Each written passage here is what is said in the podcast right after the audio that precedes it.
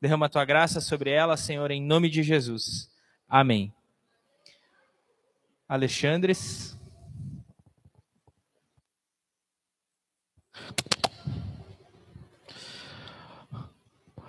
Boa noite, meus irmãos. Boa noite. Para mim é uma, uma alegria estar com vocês aqui. Para mim, melhor, a melhor parte do domingo é estar aqui. No calor, na chuva, no inverno, no céu pegando fogo, no Soares no Grêmio, no Grêmio na Série B, ou o Inter sendo campeão mundial. É, lugar de crente é na igreja, não é em casa, não é, não é na dúvida se vamos ou não vamos estar é, com os irmãos. É, nesse momento, em algum lugar do mundo, tem um cristão na beira da praia com uma metralhadora na sua cabeça. Eles estão pedindo para ele: Você vai deixar de ser cristão ou você não vai deixar? Ele diz: Eu não vou deixar porque eu não posso me reunir com meus irmãos, eu não posso deixar de crer em Jesus. E ele vai ter os seus miolos estourados enquanto as ondas vão levar o seu sangue adiante. Mas nós estamos pensando se nós vamos ou não vamos fazer parte de uma igreja, ou se vamos ou não vamos estar no domingo com a igreja. Ou o nosso cristianismo é uma palhaçada ou nós não somos cristãos, ou nós estamos aqui mentindo que estamos plantando uma igreja. Chega a ser ridículo. Eu louvo a vida de vocês que estão aqui essa noite. Louvo a vida de vocês que estão aqui essa noite. Muitos de nós estamos pensando onde vamos investir o nosso tempo, o nosso dinheiro em 2023. Nós estamos vendo, alguns economistas dizem que talvez vai ser um ano terrível para a para a economia. Algumas pessoas estão dizendo que nós devemos estar preparados para o que vai acontecer quando o Lula assumir, ou já deve ter assumido agora, né? Provavelmente, ele deve ser o presidente do Brasil, formalmente, né? Algumas pessoas se preocupam com isso, outras pessoas estão preocupadas uh, se esse ano o Grêmio vai ser ou não cristão, vai ser ou não campeão, né, de alguma coisa. Com o Soares, provavelmente vai ganhar o gauchão, né? E é tudo que os nossos times do Sul ganham. Então, é, é uma preocupação é, que nós temos. Todo ano a gente faz algumas resoluções. Ontem, ontem eu ouvi algumas resoluções lindas à noite, de pessoas dizendo: não, esse ano vai ser um ano diferente, nós vamos fazer novas coisas, nós vamos mudar, nós vamos fazer isso, vamos fazer aquilo. E eu acho incrível como vira o dia, as, as resoluções elas vão quase como que o vento se passam os desejos, os sonhos, as motivações. E quando nós chegamos no final do ano, nós nos perguntamos por que, que a nossa vida não mudou, por que, que não, não foi transformado, por que, que a minha casa continua igual, minha, meu coração continua igual, minha vida continua igual. E muito disso é por causa que as nossas resoluções elas não são verdadeiras. Alguns de nós é, fizeram resoluções para emagrecer, né? Quero perder peso, eu quero estar é, diz o Everton para mim hoje, 20 quilos mais magro esse ano de 2023. Eu fiquei pensando, cara, 20 quilos é muita coisa, né? vai começar a usar crack? Tem uma receitinha, né? Deca no, em cada ombro, né, José? Uma deca ali para dar aquela sugada, né, Lucas? O cara vai, vai emagrecer. As pessoas estão pensando onde elas vão investir o seu dinheiro. Esse ano eu quero fazer uma reserva financeira na minha vida. Esse ano eu quero estabelecer algo com Deus que eu nunca fiz. E eu fico, fiquei a semana inteira pensando, confesso para vocês que desde quinta-feira à noite eu, eu passei bem mal, tenho tido febre é, e dor de garganta. Desde quinta à noite, ontem, é, fiz ontem, ontem à noite fiz teste de Covid, deu negativo, então não é Covid, é algo, é uma infecção mesmo. Até para falar um pouco, confesso que é um pouco difícil de falar. Vou tentar ser o mais claro possível. E então a gente tem vivido assim momentos é, difíceis de esperança. Eu creio muito que esse ano vai ser um ano muito bom, que nós vamos viver coisas fantásticas em 2023, que nós vamos ver a igreja avançando é, no meio de toda essa turbulência e uma igreja posicionada, firme, forte nos seus valores, marcando o território para Jesus, vendo o evangelho avançando em todos os locais. Nós vamos identificar isso. O que, nós, o que eu queria ver com vocês hoje, essa noite, era o melhor investimento de 2023. A semana, enquanto eu pensava sobre o sermão, enquanto eu pensava que eu iria pregar, enquanto eu estava lá na UPA, lá, aguardando ser atendido, eu fiquei pensando muito nesse texto e pensando no que eu quero falar os próximos domingos a respeito disso, de discipulado, de seguir a Jesus, de estar seguindo radicalmente Jesus. E eu fiquei pensando em dois, num sermão bom, tão bom quanto o ano passado, porque ano passado eu preguei no o primeiro sermão foi como ser um fracassado em 2022. Era um título bem bacana. Eu pensei, como é que eu posso fazer um título melhor então? O melhor investimento de 2023. Esse aqui vocês precisam é, ouvir com calma. Então vamos, está funcionando, está operante. Vamos dar uma olhada no que a Bíblia diz. Abra sua Bíblia em Mateus, Mateus capítulo 13. Se você tem um livro aí, o um grande livrinho junto. Se não, acompanhe a leitura no telão.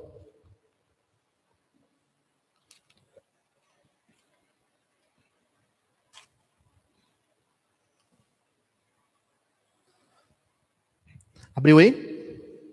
Mateus capítulo 13, 44 ao 46. O reino dos céus é semelhante a um tesouro escondido no campo, que um homem achou e escondeu. Então, transbordante de alegria, vai, vende tudo o que tem e compra aquele campo. O reino dos céus também é semelhante a um homem que negocia e procura boas pérolas. Quando encontrou uma pérola de grande valor, ele foi e vendeu tudo que tinha e comprou a pérola. Jesus está falando aqui de investimento. Ele conta uma parábola sobre dois homens, dois casos, em que eles investem tudo que eles têm em alguma coisa.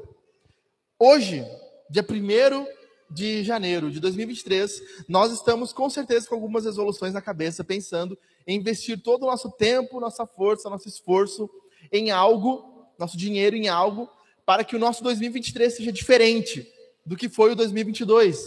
Eu tinha, por exemplo, me proposto a estar mais magro, estar shapeado. Não consegui. A gente não conseguiu, né, Mas a gente tentou, né? Todo dia indo lá às seis e meia da manhã na academia. Os caras rindo de nós, né? o Raul lá rindo da gente. Nós estava tentando, pelo menos, entrar no shape. Eu sei que não vem num ano só, né? Mas a gente estava tentando. Estava até pensando em usar uns produtinhos que eles estavam indicando lá. Uns que é injetável no braço. Mas isso é outra história. É... Então nós investimos tempo, dinheiro, esforço em algo. Todos nós estamos fazendo isso. Jesus está contando essa história desses dois homens que investiram todo o tempo, todo o esforço, todo o dinheiro deles em algo que eles viram ali que era muito valioso. A grande questão é: o que é essa coisa tão valiosa que esses homens veem e que Jesus está falando aqui? E vamos tentar identificar onde estão os nossos investimentos esse ano. Então, perceba, alguns de nós, nós vamos investir em nosso corpo certo? Alguns de nós, eles vão investir em fazer dietas. Alguns de nós, infelizmente, vamos comprar livros do Augusto Cury e vamos ler algum livro sobre Jesus, o maior psicólogo de todos os tempos. Alguma coisa nesse sentido. Alguns de nós vão procurar livros de autoajuda e vão querer estar bem com o seu eu interior. Sabe, eles vão investir em boas energias, feng shui, vão botar uma samambaia de um lado, um cacto de um outro para tirar uma olhada, uma espada de São Jorge para lutar contra os demônios, sabe? Eles vão investir em algo para que o seu eu interior, o seu corpo, a sua vontade, o seu, o seu ser, eles se sintam bem, se sintam bem consigo mesmo, sabe? Aquela coisa de Instagram, lifestyle, que as pessoas costumam apostar e começam a fazer isso no início do ano.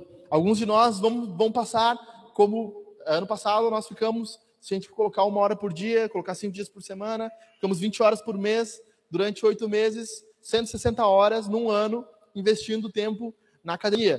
Muitos de nós vamos ficar algumas horas investindo no nosso corpo na academia, treinando.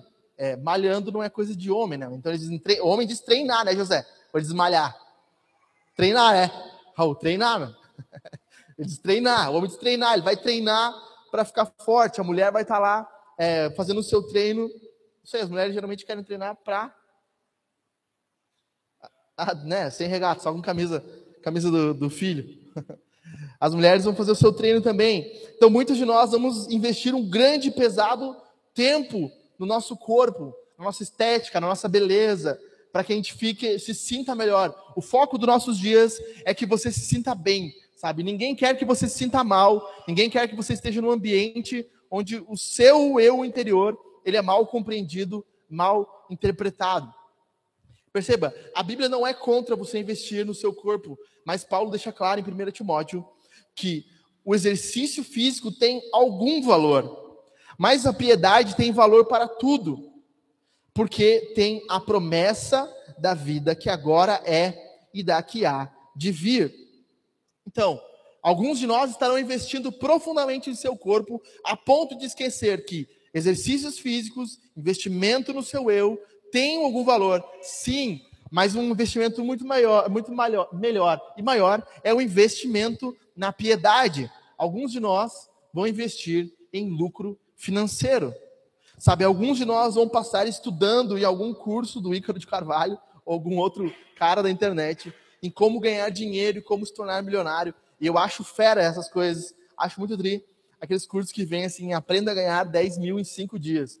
O cara que, vem, que vende esse curso, ele ganha 10 mil em 5 dias. O cara que compra o curso, ele não consegue. Mas o cara que vende, ele consegue. Então, os caras vêm com uma, uma ideia mirabolante, maravilhosa de lucrar. E alguns de nós, talvez, vamos passar um bom tempo investindo é, dinheiro, tempo inteligência através de conseguir mais recursos.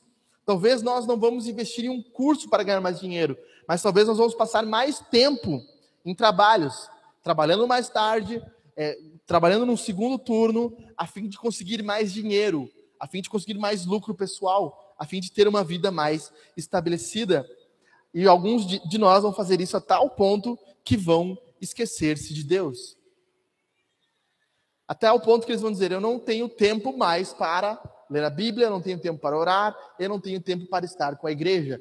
Perceba o que Paulo vai dizer: de fato, grande fonte de lucro é a piedade com contentamento. Eu não coloquei aqui, mas Eclesiastes vai dizer que correr atrás de dinheiro é correr atrás do vento, correr atrás de riquezas é algo, Provérbios vai dizer, como vaidade, é algo quase como inútil. Perceba o que Mateus 6 vai dizer: Não acumulem tesouros sobre a terra, onde as traças e a ferrugem corroem, e onde os ladrões escavam e roubam, mas ajuntem tesouros no céu. Jesus sabe que nós, escute isso, eu e você temos um desejo de lucrar algo, de fazer com que algo tenha valor em nossa vida.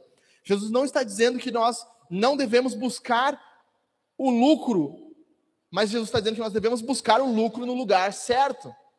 Não acumulem tesouros na terra, acumulem tesouros no céu. Não coloquem a força de vocês demasiadamente em ficar ricos. Coloquem a força de vocês demasiadamente em acumular riqueza no céu, porque lá as traças não corroem tá? e o tesouro não se acaba. Os ladrões não roubam. Então, alguns de nós também vão fazer um esforço tremendo em várias outras áreas. Alguns de nós vão começar a estudar e vão se dedicar ao estudo da música, é, de outra, qualquer outra matéria, e vão passar horas estudando, estudando, estudando. Alguns de nós vão correr enlouquecidamente atrás de metas. Eu tenho a minha meta de conseguir mais um carro, de conseguir uma viagem na praia, de fazer um, um, cruzeiro esse ano. E por causa disso, por causa dessas minhas metas, eu vou estar continuamente ocupado, gastando todo o meu esforço e toda a minha força nisso. A palavra de Deus diz em Jeremias que não se gloria o sábio na sua sabedoria, nem o forte na sua força, nem o rico na sua riqueza. Mas aquele que se gloria, glorie-se nisto. Se há uma glória que nós devemos ter como humanos, como servos de Deus, a nossa glória é esta. Deus diz: em me conhecer e saber que eu sou o Senhor, e faço misericórdia, juízo e justiça nessa terra porque destas coisas me agrado, diz o Senhor. Jeremias 9, 23 e 24. Deus está dizendo claramente que Deus tem prazer quando nós dedicamos a nossa mente, o nosso esforço, a nossa vontade em conhecer quem Ele é, em aprender mais sobre Ele, em dedicarmos mais sobre Ele. E que a ponto disso se tornar a nossa glória, a nossa fonte de, de alegria, a palavra glória aqui pode ser traduzida como fama ou brilho. A palavra glória no hebraico significa brilho, Shekinah. Muitas pessoas, muitas igrejas usam essa palavra, né? Shekinah, a glória de Deus, o brilho de Deus. Nada mais é do que a fama, o que se espalha, a luz que emana. A glória, a fama de quem nós somos deveria ser essa. Quem eu sou? Eu sou aquele que segue ao Senhor, aquele que conhece o Senhor, aquele que está diante do Senhor. Deus sabe mais do que ninguém que nós somos criados com um desejo interno, íntimo. E vamos jogar com sinceridade, você sabe disso, eu e você. Fomos criados com um desejo de conquistar algo, de fazer algo grande. Publicamos o vídeo do Ronnie Coleman lá no grupo do, dos homens, né, Raul? Ronnie Coleman, um fisiculturista, oito vezes campeão do Mr. Olímpia. O cara era um, um monstro, uma máquina. E aí o Everton comentou: ah, essa glória é inútil. Essa glória é inútil para ele, ele não acha aquilo bonito. Talvez a glória para o Everton seja tatuagens, outras coisas que ele, que ele se interesse.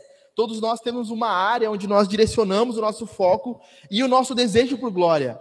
Ronnie Coleman fez esse desejo pela glória ser o corpo dele, ser alguém fisicamente esculpido, trabalhado, to totalmente é, construído, né, um bodybuilder, totalmente construído seu corpo na musculação e fez isso com excelência, a tal ponto que hoje ele anda de cadeira de roda porque ele machucou a coluna, porque o cara agachava, fazia agachamento com 500 quilos nas costas. Aí, e leg press com uma tonelada e meia. Então, o cara era um pouquinho forte. Claro, ele se machucou, mas ele foi buscando a glória de ser um campeão, de ser alguém marcado na história por aquilo, fez com que ele desse a vida dele. Existe uma, uma música da, da da, do Iron Maiden que diz Death ou Glory, morte ou glória. E a, basicamente o que a música está dizendo é que todos nós temos um grito dentro de nós: morte ou glória.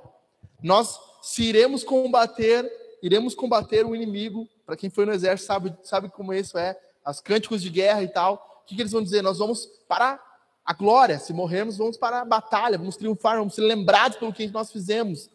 O desejo de ser lembrado, de ser visto, é um desejo que foi colocado em nosso coração. Os maiores imperadores da história tinham um desejo de ser lembrados pelo que eles fizeram. Era um desejo por glória. Alexandre o Grande, Xerxes, os Césares, todos eles tinham um desejo pela glória.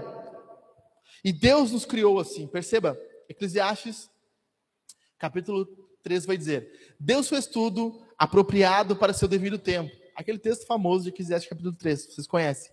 Então ele diz: "E ele colocou um senso de eternidade no coração humano". A ideia aqui é que Deus colocou um senso de que nós estamos buscando algo no nosso coração. Você e eu estamos aqui buscando algo. Buscando alguma coisa. Buscando uma transcendência, buscando um Deus, buscando conhecer algo, buscando conhecer Jesus. Você amanhã no seu trabalho estará buscando ser reconhecido, ser o melhor cabeleireiro, melhor manicure, melhor vendedor. Nós estamos buscando isso, isso é natural. É uma aspiração natural de quem nós somos. Eu acho demais quando Deus cria Adão e o que ele faz quando ele forma o homem? Ele sopra na narina, né, o ar. E quando ele sopra na narina o ar, a ideia é que o homem ele aspira aquele ar para dentro de si.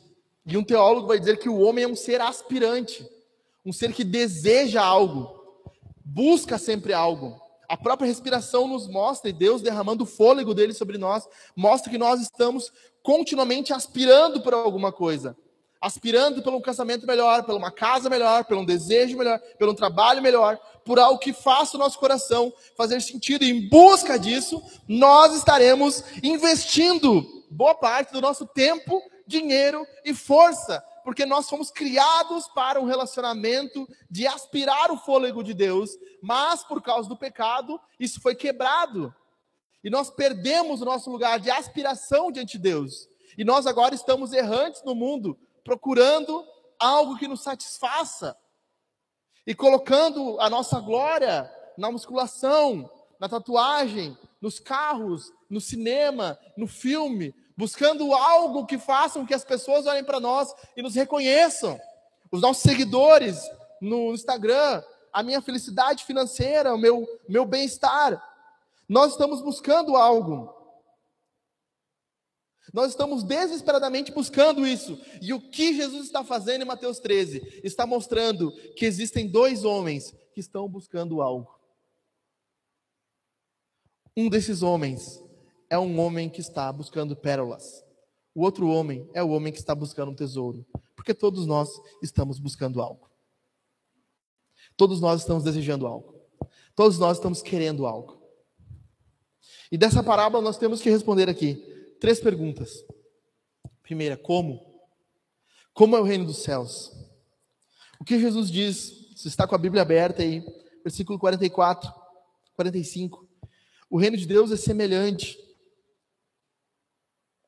o reino de Deus é semelhante a um tesouro. Versículo 45. O reino de Deus também é semelhante. Alguém tem a versão que diz assim: o reino de Deus é como? Aí alguém tem NVI? Não? A NA está semelhante. NVT, como é que está aí? É como. O reino de Deus é como. O que é o reino de Deus? Ele é como. O que Jesus está contando aqui. Primeiro, na primeira parábola, o reino de Deus é como um tesouro escondido. O que é um tesouro escondido? Sinceramente, o que é um tesouro escondido para nós agora? Nada. A gente não vê. Ele está escondido. A gente não vê valor nele. Porque a gente não achou. Porque a gente não abriu um baú e não viu a quantidade de ouro que tem ali dentro. O reino de Deus, infelizmente, para alguns de nós, ele não tem valor nenhum. Porque nós não achamos ainda. Porque nós não encontramos o valor dele. Então ele é um tesouro escondido, algo oculto, sem valor. Algo que para que nós descobramos o valor, recebamos valor, entendamos valor, nós vamos precisar cavar um pouco mais fundo do que a superfície. Nós vamos precisar ir um pouco além do que simplesmente passar os olhos e dizer aquilo tem um valor legal. Nós vamos precisar ir mais fundo, nos esforçar mais, dar mais força para entender que aquilo tem um valor que nós não vemos no primeiro olhar.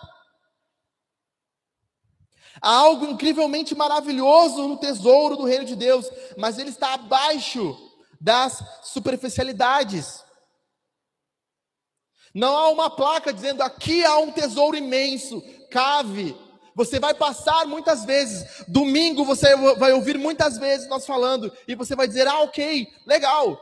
Mas você não compreendeu o tesouro que é o que nós estamos fazendo aqui. O tesouro que é ler a Escritura e ouvir sobre o Evangelho e ter acesso ao reino de Deus. E o tesouro que era para esses homens pobres, perdidos da Galileia, pescadores sem nenhum tipo de perspectiva na sua vida. Alguém dizer: um homem achou um tesouro. Esses homens parariam tudo para entender o que, que esse cara achou. Como assim um tesouro? Isso pode mudar tudo. Mas você e eu achamos que esse tesouro não vale nada, não vale nosso esforço. Nós negligenciamos, porque ele está escondido ele não está visível. E por isso nós não damos valor. O segundo homem é um homem que vê a pérola. É um homem que busca pérolas. Esse cara, ele está, esse tipo de homem é um homem que ele sabe o que é valioso. As pérolas, segundo os historiadores do Golfo Pérsico, são as pérolas mais valiosas do mundo. Algumas pérolas do Golfo Pérsico podem valer milhões de reais. Então esse homem ele era acostumado a lidar com pérolas, acostumado a lidar com coisas valiosas. E ele vê o reino de Deus, ele vê a pérola mais valiosa e ele diz: essa vale a pena dar tudo que eu tenho para conquistar. Alguns de nós somos homens letrados, estudados, homens conhecedores da ciência, homens conhecedores de filosofia, homens que já experimentaram riquezas, homens que têm prosperidade, homens que têm tudo na sua vida, que estão acostumados com inúmeros tesouros, mas que ainda não entenderam que o tesouro maior é o reino de Deus. E em troca do reino de Deus, nenhuma perda é inútil. Como diz o missionário é, Jim Elliot, que morreu na década de 70, dizendo: é, não é tolo aquele que perde aquilo que se pode perder para conquistar aquilo que não se pode ser tomado. Jim Elliot escreve isso quando ele vai ser é, morto pelos índios na Amazônia. Elliot, você está perdendo uma carreira brilhante. Você está indo pregar no meio dos índios, Elliot.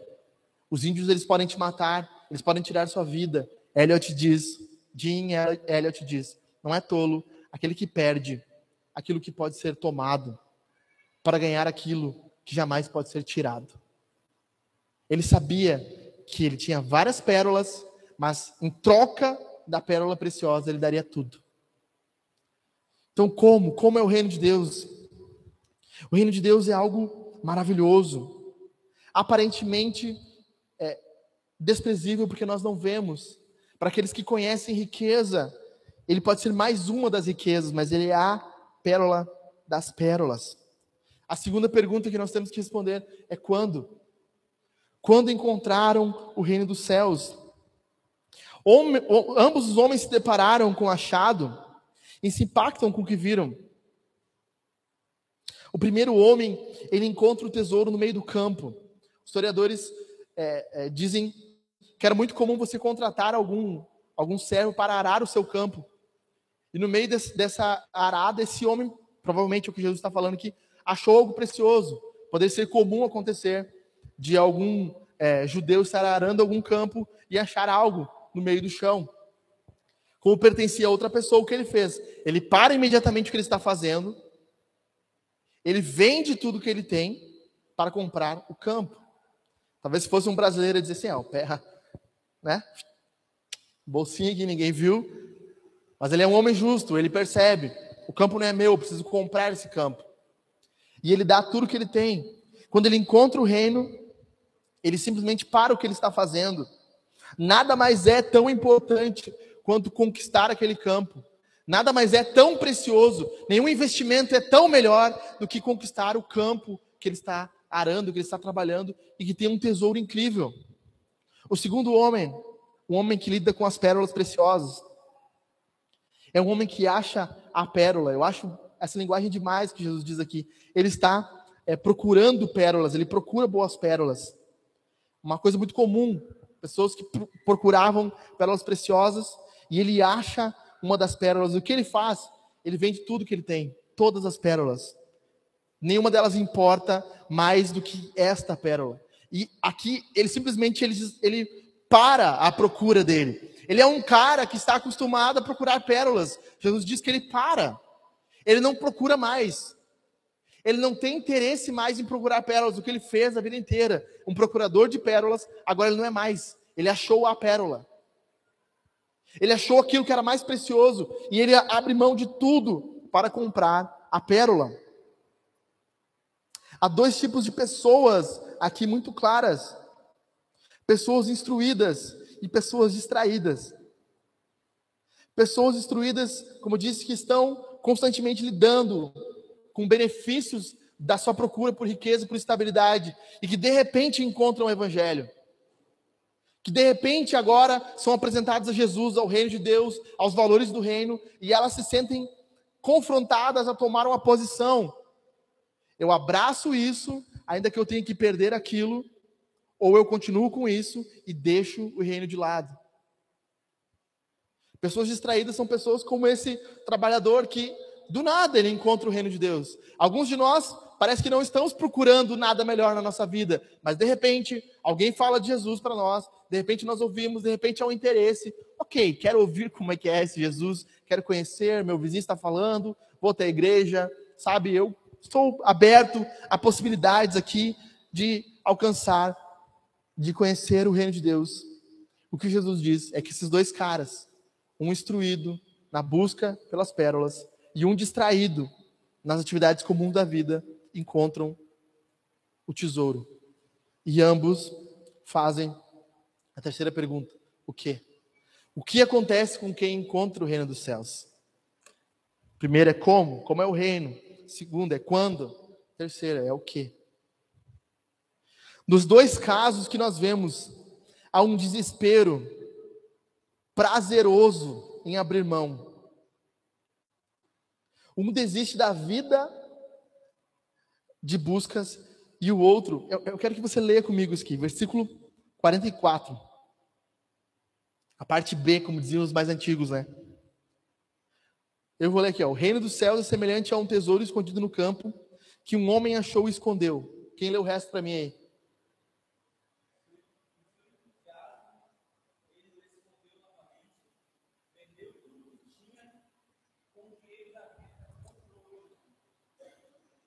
Quem, quem tem outra versão, lê para mim aí.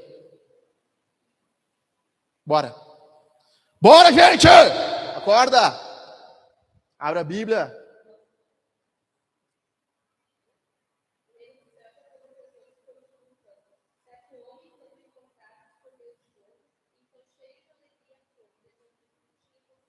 Cheio de alegria. Transbordante de alegria. ZNA. Transbordante de alegria.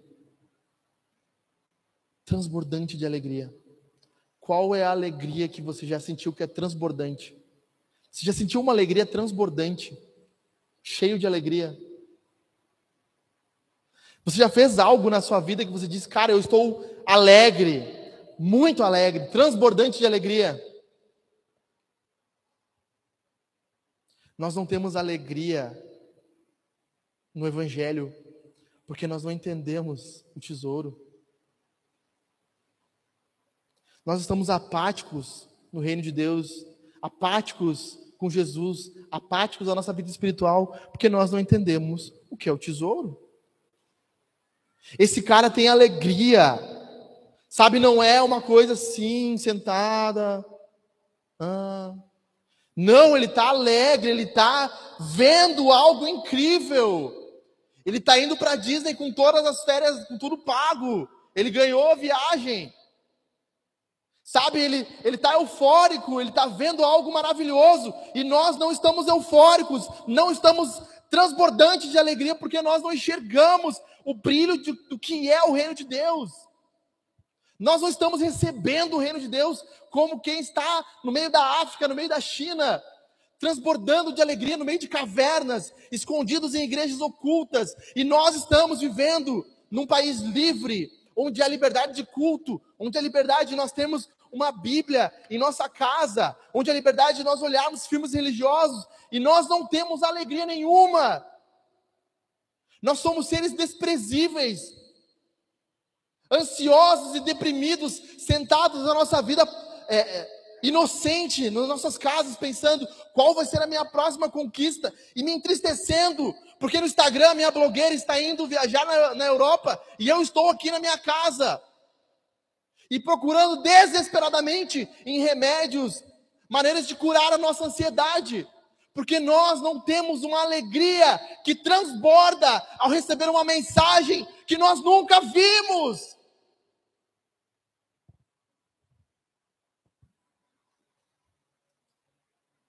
Esse homem está transbordante de alegria. Como você se sentiria se alguém dissesse para você, meu, aqui está Jesus. Só que tu tem que abandonar isso, isso e isso para tu poder comprar. Jesus olha para o jovem rico, me siga. Ele diz, eu não posso vender tudo que tenho. Ele abaixa a cabeça e vai embora. Jesus olha triste para ele. Eu não posso dar tudo que eu tenho, Jesus, eu não posso. Jesus a Bíblia diz que Jesus o ama, olha para ele com misericórdia no coração e deixa ele ir embora. Sabe? Do que você não consegue abrir mão.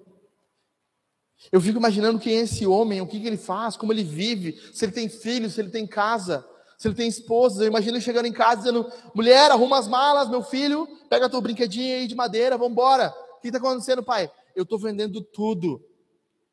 Mas o que? É, é, eu estou vendendo a casa, estou vendendo tudo. O terreno era do vovô, eu vou dar tudo, não interessa. Mas por quê? Porque eu vou comprar um terreno que tem um tesouro.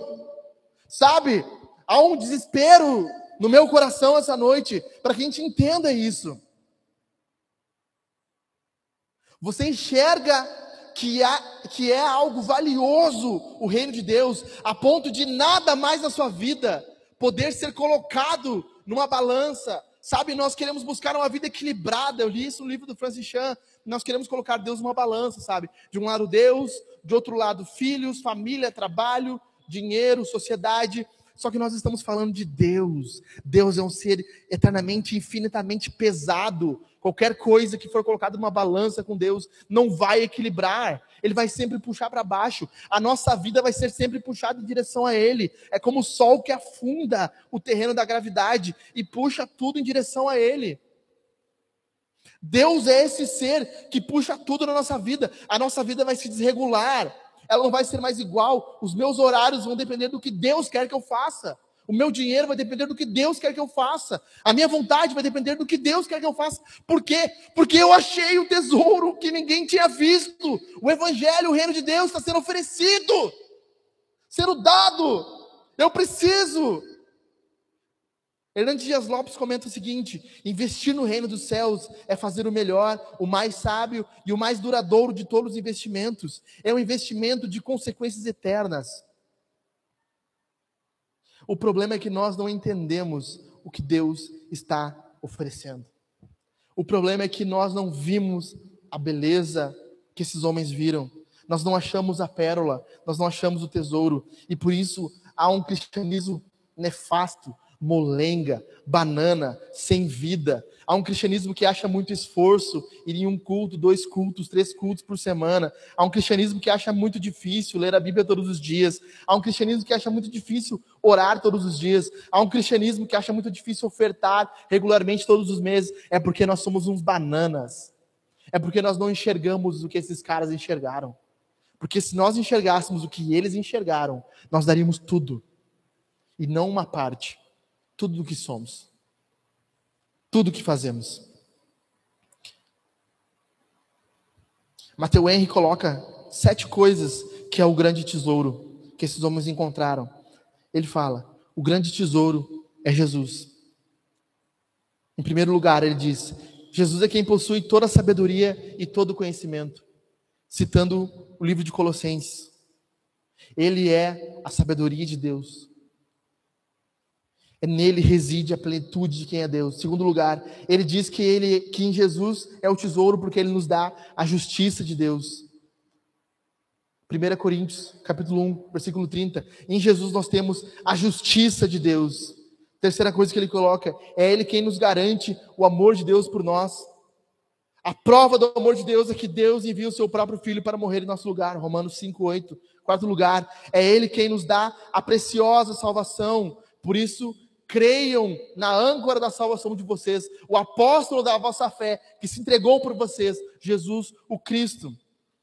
Quinto, Ele é o caminho, Ele é a verdade e Ele é a vida. Ele é o nosso tesouro porque Ele nos mostra o caminho. Ele é o nosso tesouro porque Ele nos mostra a verdade. Ele, é ele é o tesouro porque Ele nos mostra a vida que nós tanto buscamos. Sexto lugar, Mateus Henrique coloca: Jesus é o tesouro porque Ele é a verdadeira felicidade. Eu vim para que vocês tenham vida e vida em abundância. Se nós estamos procurando uma vida abundante, é em Jesus que ela é encontrada. Em sétimo e último lugar, Ele, falei sete, né? Sete, Ele é a vida abundante.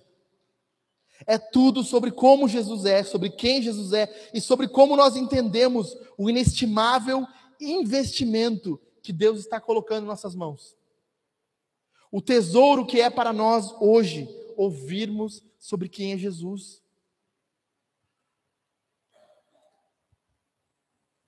O tesouro para nós. E nós estamos indo em direção a 2023. O primeiro dia, como disse o Raul, o 01 de 2023. O primeiro dos nossos cultos de 2023. Estamos indo em direção a investir a nossa vida em algo esse ano. Mas antes de investir em algo, eu quero que você ouça o próprio Jesus quando ele diz assim: Então Jesus disse aos seus discípulos: Se alguém quer vir após mim, negue-se a si mesmo, tome sua cruz e siga-me. Pois quem quiser salvar a sua vida, a perderá. E quem perder a vida por minha causa, esse achará.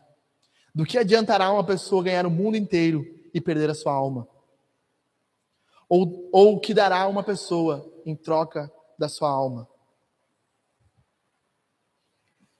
Ouça o que Jesus está dizendo. Quem quiser ganhar a vida, perderá. O que ele disse há dois mil anos não mudou, é igual. em 2023: quem investir todas as suas forças em ganhar a sua vida, perderá. Mas quem perder a sua vida em Jesus, ganhará.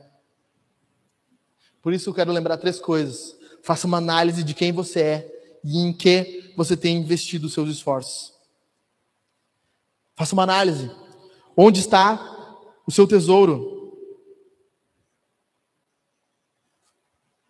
Onde está o seu investimento? Pelo que você está vivendo? Quais são as suas aspirações? Quais são os seus desejos? Quais são a sua glória? Pelo que você tem vivido? Pelo que você tem buscado? O que você tem dito que é demais para Deus? Ah, não, isso aqui é demais, eu não posso aguentar. O que você se nega a fazer por Jesus? Quais são os seus esforços? Quais são os seus desejos? Quais são as suas aspirações? as suas metas para 2023, quando você virou o ano, o que você pensou? Quais você, qual você anotou? Você colocou Deus nas suas metas? Melhor do que isso, você colocou Deus em primeiro lugar nas suas metas. Se Deus não estiver em primeiro lugar, não adiantará ele estar em segundo. Ele precisa ser o primeiro. Se ele for o segundo, não serve. Segunda coisa, abandone tudo que não for eternamente útil. Mas que fantástico. Há coisas que não são úteis, né, úteis na eternidade. Existem coisas que depois da morte não valem nada. Ah, mas eu tenho um, um carrão do ano. Tá? Vai entrar no céu dirigindo ele? Como é que vai fazer?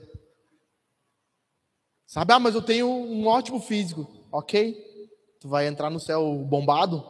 Vai levantar um supino e Deus vai te deixar entrar?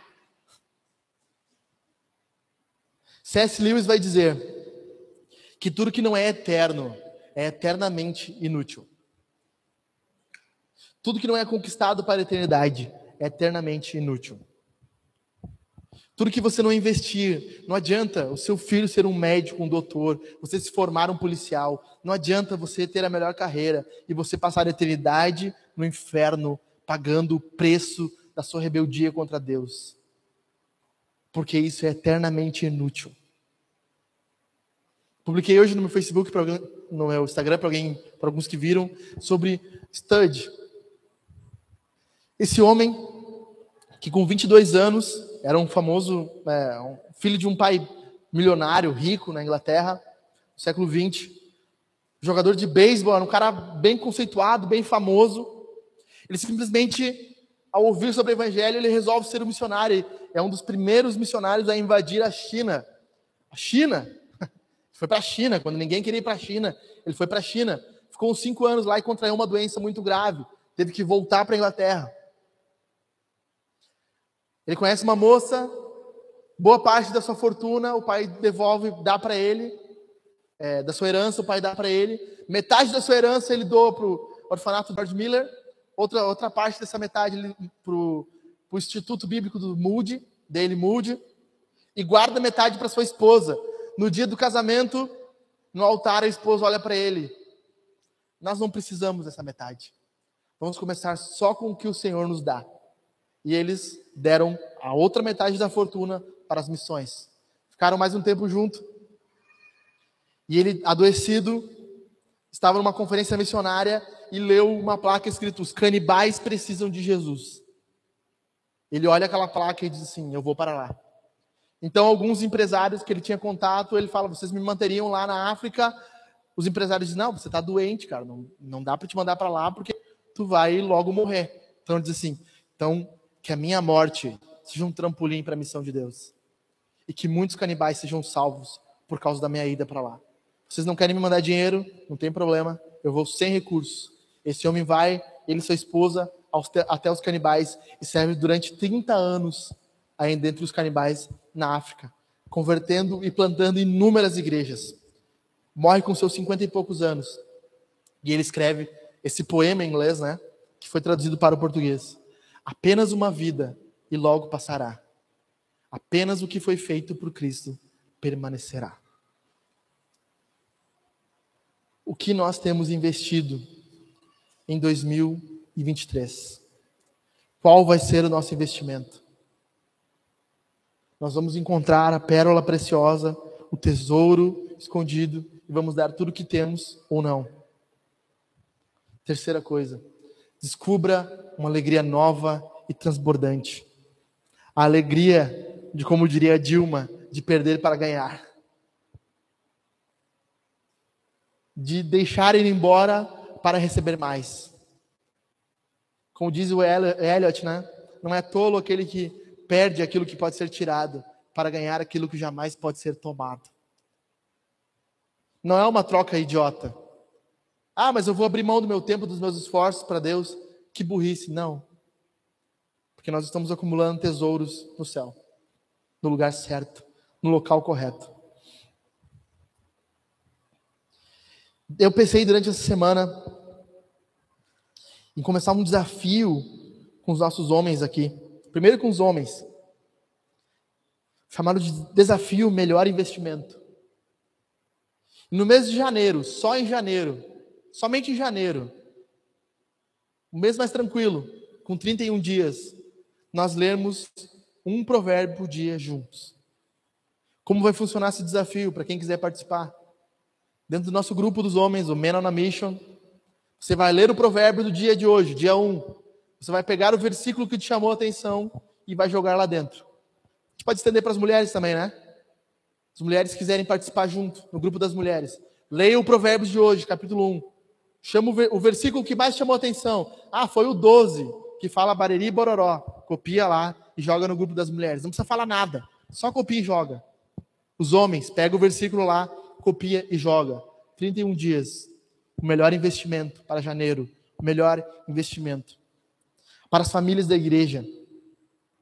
Em breve, semana que vem ou na próxima, na próxima semana, vai sair o livro de membros. No livro de membros, por incrível que pareça, tem um plano de leitura da Bíblia para o ano inteiro. O melhor investimento vai ser nós lermos as nossas Bíblias com as nossas famílias. E no final do ano, as famílias que estiverem com o plano de leitura preenchido, sem migué, né? Mas preenchido corretamente, nós vamos dar um presente. Nós vamos dar algo grandioso. Uma Bíblia de estudo para a família. Não a Bíblia de estudo do Edir Macedo. Não, a Bíblia de estudo boa. Aí se tiver 10 famílias, não interessa, Ed, o problema é teu. Nós vamos dar um jeito. Vamos comprar, vamos comprar parcelado. Fique de pé. Nós vamos encerrar o culto.